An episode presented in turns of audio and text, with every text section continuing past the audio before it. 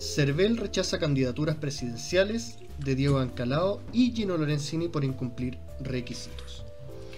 Hola, ¿qué tal? ¿Cómo les va amigos? ¿Cómo están todos? ¿Cómo están todas? Espero que estén muy bien. Y bienvenidos a este nuevo episodio de Caballo Negro Podcast, conversando como siempre con Arturo. El día de hoy vamos a estar conversando sobre algunas de las candidaturas fallidas, podríamos denominar, eh, que han habido este último tiempo. En algún momento se especuló con bastantes nombres, eh, se nombraron y aparecieron bastantes actores, y quienes finalmente terminaron siete solamente en la papeleta, solamente como si fueran pocos, pero, en algún momento la verdad es que eran muchos más. Eh, y bueno, vamos a abrir y vamos a comenzar el capítulo eh, por estos dos personajes, ¿cierto? Diego Ancalao y Gino Lorenzini, quienes el día de hoy el CERVEL eh, dio de baja sus candidaturas por incumplir, como decíamos, con requisitos. En el caso de Diego Ancalao, bastante preocupante, la verdad. Eh, aparecían más de 23.000 patrocinios con firma y timbre de un notario llamado eh, Patricio Saldívar. Eh, hasta ahí, bien, ¿cuál es el problema y cuál es el tema? que es que la... la no sé hablar. Ahí sí. Vamos, después de todo eso. Es que la notaría de este señor Saldívar dejó de funcionar en el año 2018 eh, y el mismo señor Saldívar, Patricio Saldívar, falleció en febrero de este año. Por tanto, eran más de 23.000 personas que aparecían eh, con condición que dice ante mí, ¿cierto? Que es una de las cosas que tienen que decir al momento de inscribir estos patrocinios. Eh, todo firmado y timbrado por este caballero Patricio Saldívar en razón de que él ya está fallecido y que su notaría no existe hace bastantes años. curioso, decir por lo menos la verdad, este tema de Ancalao una, una de las cosas o de, de los argumentos que siempre se esgrimen al momento de aparecer nuevas fuerzas políticas tiene que ver con este concepto como de la renovación. Eh, a veces en, formato como de juventud, como fue por ejemplo en su momento el Frente Amplio, eh, a veces en formato de, ideas, ¿cierto? Como podría ser en este caso la lista del pueblo, eh, lo que intentó constituirse como una fuerza política, pero que al poco andar, la verdad, ya en la convención constitucional muchos de sus participantes se han ido alejando de este movimiento.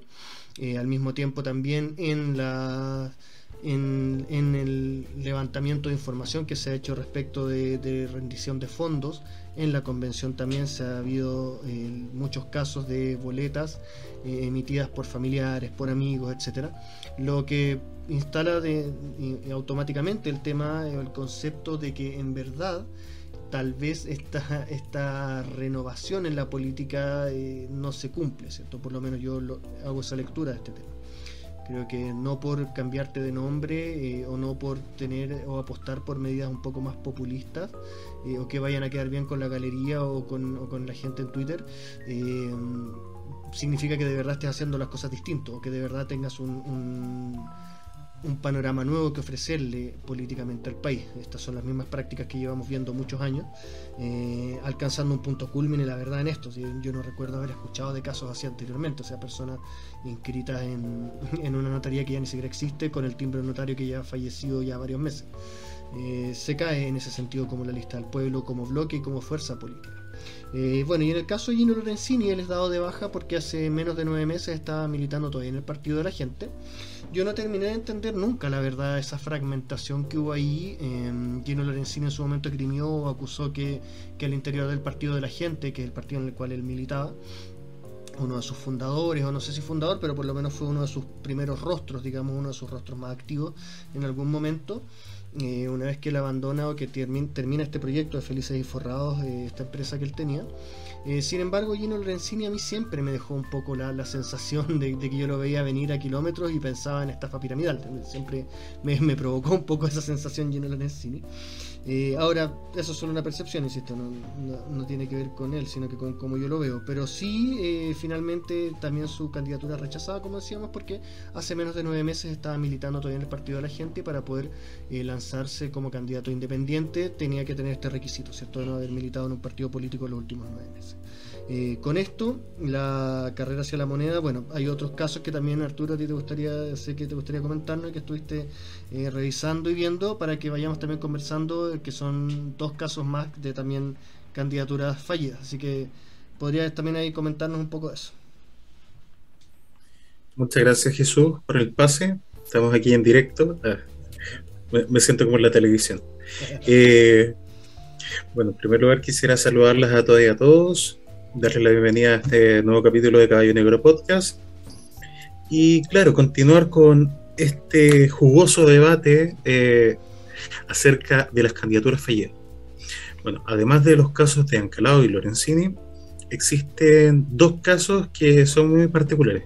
bueno, voy a partir por el, que en realidad es más simple, que es el caso de Cristian Contreras Radovitz, alias Dr. File, alias Doctor Activo, eh, personaje célebre de, de, la televisión chilena, conocido por eh, su trabajo con respecto a las conspiraciones, que en estos momentos lo está trasladando un poco hacia la política, denunciado y funado más de una ocasión por, el, por no utilizar mascarilla durante su, su campaña política, por no creer en las vacunas. Así que es una persona que, por suerte, no va a ser candidato a presidente porque no logró completar eh, las firmas necesarias. Alcanzó algo alrededor de 24.000 firmas. Eh, y lamentablemente tuvo que bajar su candidatura, pero ojo, se va a candidatar al Senado. Así que vamos a seguir eh, viendo más de Cristian Contreras eh, en el ámbito político, pero yo creo que es, preocupante que una persona con un nivel educativo como el de él, porque Cristian Contreras es periodista, eh, tiene un magíster en filosofía por la es bueno estudió en la Universidad Gabriela Mistral, una de las universidades más más elitista de nuestro país. Eh, después estudió en la Universidad de Barcelona. Eh, ahí estudió otro, un magíster en filosofía de las ciencias, si no estoy mal, y además el doctorado en filosofía de las ciencias. Y uno esperaría que una persona con ese nivel educativo no desinformara a la gente y, y, no en medio de una crisis sanitaria demostrada científicamente, ojo, él es doctor en filosofía de las ciencias, una disciplina de la filosofía que estudia eh, las bases del pensamiento científico, del conocimiento científico, y que más encima, o sea, no use mascarillas y, y, este considere que esto es una pandemia prácticamente.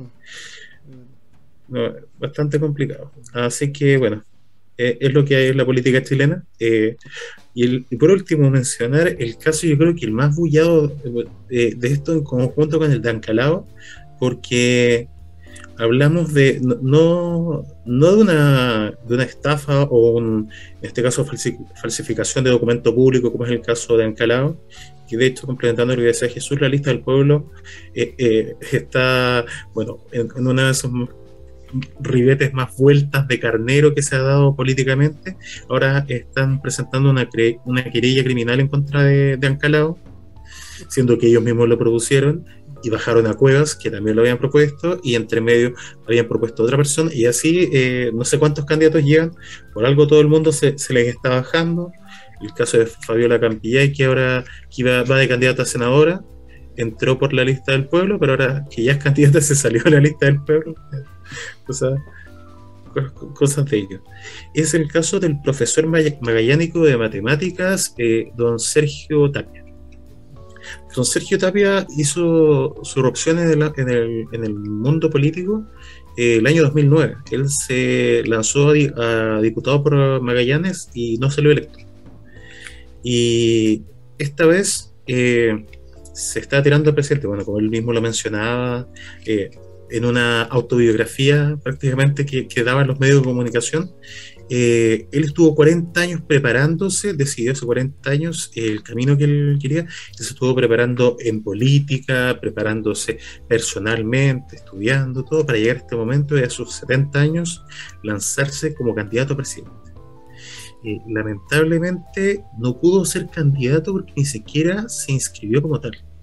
El día lunes cuando bueno, Sergio Tapia llega en la mañana al, al CERVEL, eh, diciendo que él había reunido eh, 35.700 firmas de, por medio de las, eh, haber recorrido presencialmente ciudades como Puerto Williams, Cabo de Hornos, Puerto Montt, Los Andes, entre algunas otras.